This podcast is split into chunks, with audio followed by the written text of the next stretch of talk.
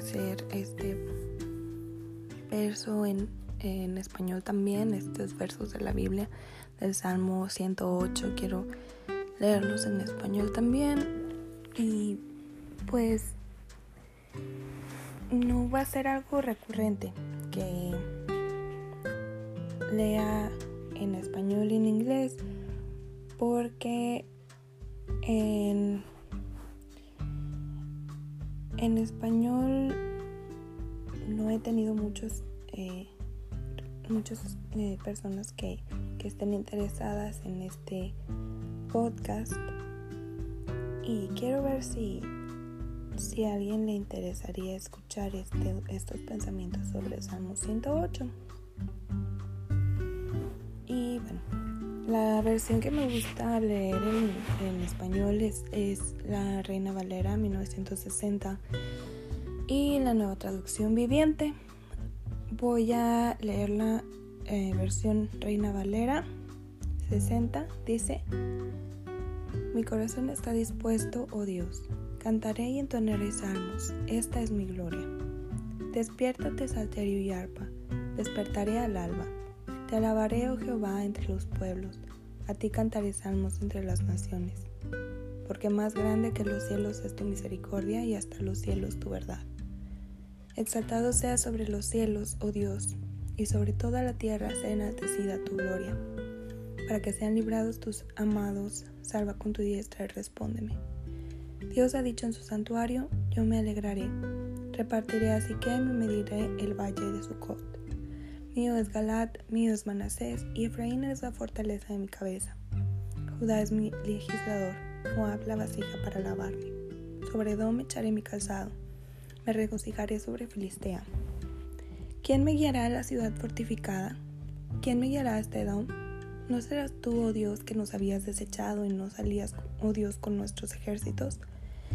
Danos socorro contra el adversario, porque van es la ayuda del hombre, en Dios haremos proezas, y Él hollará a nuestros enemigos. El Salmo 108 demuestra la mentalidad del salmista y de las personas que vivían en el Antiguo Testamento. En aquel tiempo, el pueblo de Dios se preparaba para ir a una guerra física. Ellos tenían que luchar en contra de las ciudades vecinas. Estas ciudades eran ciudades llenas de idolatría. Y como mencionaba en el podcast en inglés, el Señor les había dado 400 años para arrepentirse, como le había dicho Abraham. Dios le había dicho a Abraham que su pueblo iba a estar 400 años en otra tierra donde serían esclavos y cuando el pecado llegara al colmo de, en estas ciudades el, Dios le había prometido a Abraham, le dijo entonces vas a regresar, tus hijos, tus hijas van a regresar de Egipto, van a venir y van a tomar posesión de la tierra que yo les he dado. Pero iban a tener que esperar 400 años. ¿Por qué? Porque estas personas pues tenían oportunidad todavía. En el tiempo de Abraham había un rey, el rey de Salem. El rey de Salem, se menciona su nombre, pero eh, este rey también se menciona como un sacerdote del Dios Altísimo, del Dios de Abraham, de Isaac y de Jacob.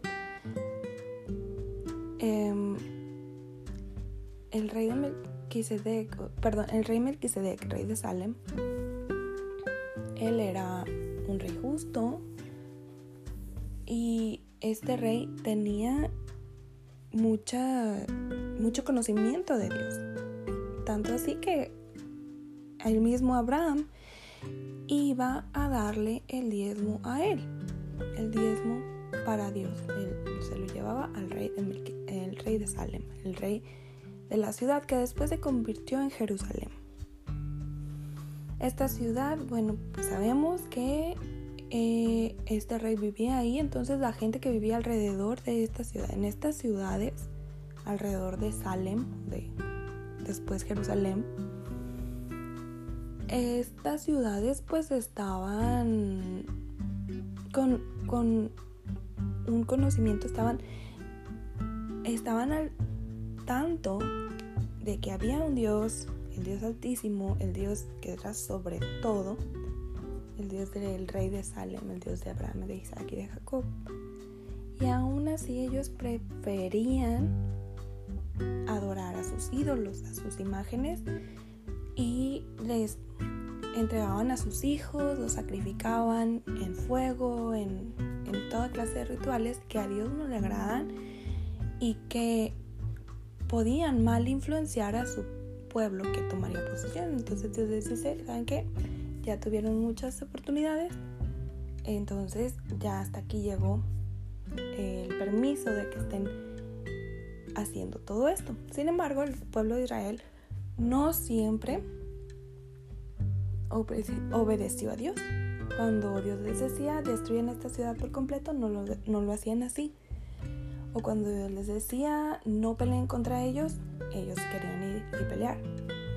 Entonces vemos varios fracasos y vemos cómo ellos no pudieron ser ejemplo para estas ciudades. Ellos se mezclaron sus creencias, las adaptaron, entonces fueron tergiversando lo que se les había enseñado. Y encontramos varios años después al rey David escribiendo este salmo. El salmo 108, que es un salmo de alabanza y también de guerra. Es un salmo que habla de, de las situaciones en las que ellos, ellos se encontraban, que pecaban contra Dios y Dios los hacía a un lado y no salía con ellos a, hacer guerra, porque no estaban haciendo la voluntad de Dios. Entonces ellos empiezan a clamar, se arrepienten y Dios los ayuda y los libra de sus enemigos que eran mucho más grandes que ellos y más poderosos que ellos. Entonces Israel se encuentra en esta situación. Y vamos a ver cómo una y otra vez Dios les ayuda, Dios está con ellos y los perdona. Y ahora vamos a hablar sobre la necesidad de nosotros no ver este salmo como una norma. ¿Por qué ahora nosotros no salimos a una guerra física, sino que estamos en una guerra espiritual? Lo que sí podemos hacer es seguir el ejemplo de David, de este rey David que quería adorar a Dios con todo su corazón desde el alba. Desde antes que empezara a salir el sol, él ya tenía en su corazón el deseo de adorar a Dios. Y no porque le ayudara, sino por quién es Dios. No porque eh, iba a recibir algo a cambio, no Sabía que él podía recibir algo a cambio, pero esa no era su motivación. Su motivación era alabar a Dios y, que todos supieran quién es Él, quién es Dios, quién es el creador de todo el universo, que todos entendieran esto. Espero que, así como el rey David, nosotros también estemos dispuestos a que toda nuestra vida sea una adoración a Dios, que sea una alabanza a Dios, que, que aunque no salimos a guerrear, sí tenemos una guerra con nosotros mismos, tenemos una guerra con el mundo a nuestro alrededor. Entonces, tenemos que estar al pendiente de, de que nuestra mente no se desvíe, de que nuestro pensamiento no se vaya con la corriente del mundo que, está rigiendo el pensamiento de las personas. No debemos dejar que nuestra voluntad y nuestro ego se ponga por encima de la voluntad de Dios. Entonces, es como vamos a lograr adorar y alabar a Dios de la mejor manera.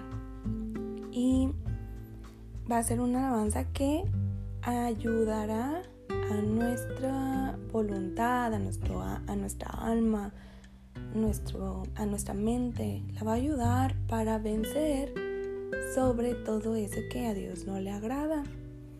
y mantenerse en una relación con Dios muy especial.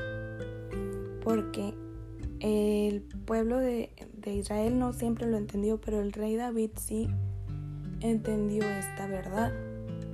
Que solamente estando bien con Dios o teniendo una buena relación con Dios o adorando a Dios en espíritu y en verdad, de, de verdad, de, de veras, no nada más un poquito, no nada más, mm, no nada más porque así me enseñaron, no porque, ah, ah, pues es que así dicen que se debe hacer, no, sino que es algo que es genuino, que está saliendo de nuestro corazón y así va a ser edificante para nosotros, para nuestro espíritu, vaya. Em, no quiero extenderme mucho porque pienso que hablo un poco lento o, aburrido, pero quiero que entendamos esto. Ahora en, el nuevo pacto, en el Nuevo Testamento, tenemos a Cristo que Él ya no era como este rey, ya no era como, como este rey que, iba a pelear. Él les dice, ¿saben? Ustedes si quieren ser mis discípulos, tomen la cruz y síganme. Estén dispuestos a sufrir por causa de mi nombre. Y la gente se quedó, ¿qué? ¿No se supone que eres hijo de David? ¿Por qué no mejor nos libras del pueblo romano? ¿Por qué no nos libras del imperio romano? y así ya nadie tiene que morir en, una cruz, ya nadie tiene que ser que sufrir ese tipo de castigo. Y Jesús les dice, amen a sus enemigos, perdonen, bendigan a los que los maldicen, bendigan a los que los, eh, a los, que los, los lastiman. Entonces, a todos aquellos que, injurian contra ustedes, que quieren decir mal en contra de ustedes, bendíganlos. Perdonen. Y estén dispuestos a sufrir eso y más por mi nombre. Si en verdad quieren ser mis discípulos, así lo van a hacer. Y vemos cómo sus discípulos así lo hicieron. Estuvieron dispuestos a morir muertes terribles con tal de seguir el nombre de Cristo, de, seguirlo a Él, porque lo habían visto. Habían visto cómo valía la pena. Jesús se sacrificó, Él ofreció su vida en lugar de nuestro, en lugar nuestro, y Él dijo, ahora eh, ya vencí la muerte, ya vencí el pecado, ya vencí la maldad, ya vencí, ya vencí sobre todas estas cosas. Sobre, ya vencí al mundo, a la muerte, al pecado, a la maldad. Todo eso lo he vencido en la cruz. Y ahora ustedes no están solos. Les dice, ahora yo voy a estar con ustedes todos los días hasta el fin del mundo si guardan esto que yo les he enseñado. Entonces ahora nosotros tenemos este, este ejemplo que seguir. Y no es fácil, pero es algo que en realidad vale la pena seguir. Qué grandioso, qué excelente es esto que tenemos nosotros que en la Biblia. Y yo te invito a que si quieres, no te quedes con leer la Biblia un poquito nada más. Si quieres ir al, mm, al clavo, si quieres dar en el clavo, si quieres entender más, si quieres estudiar más, te invito a que estudies hebreo, griego, los lenguajes bíblicos el hebreo actual es un poquito diferente del hebreo bíblico. Cambian la pronunciación de las palabras y un poquito cambian, cambian las palabras, pero es muy parecido. Y el hebreo bíblico ese sí ya es muy diferente al griego actual, así que eh, es mejor estudiar solamente el griego bíblico. Y em, si tienen alguna recomendación, mm, ahí pueden decirme por Instagram. Y bueno, Dios les bendiga, hermanos y hermanas. Gracias por escuchar.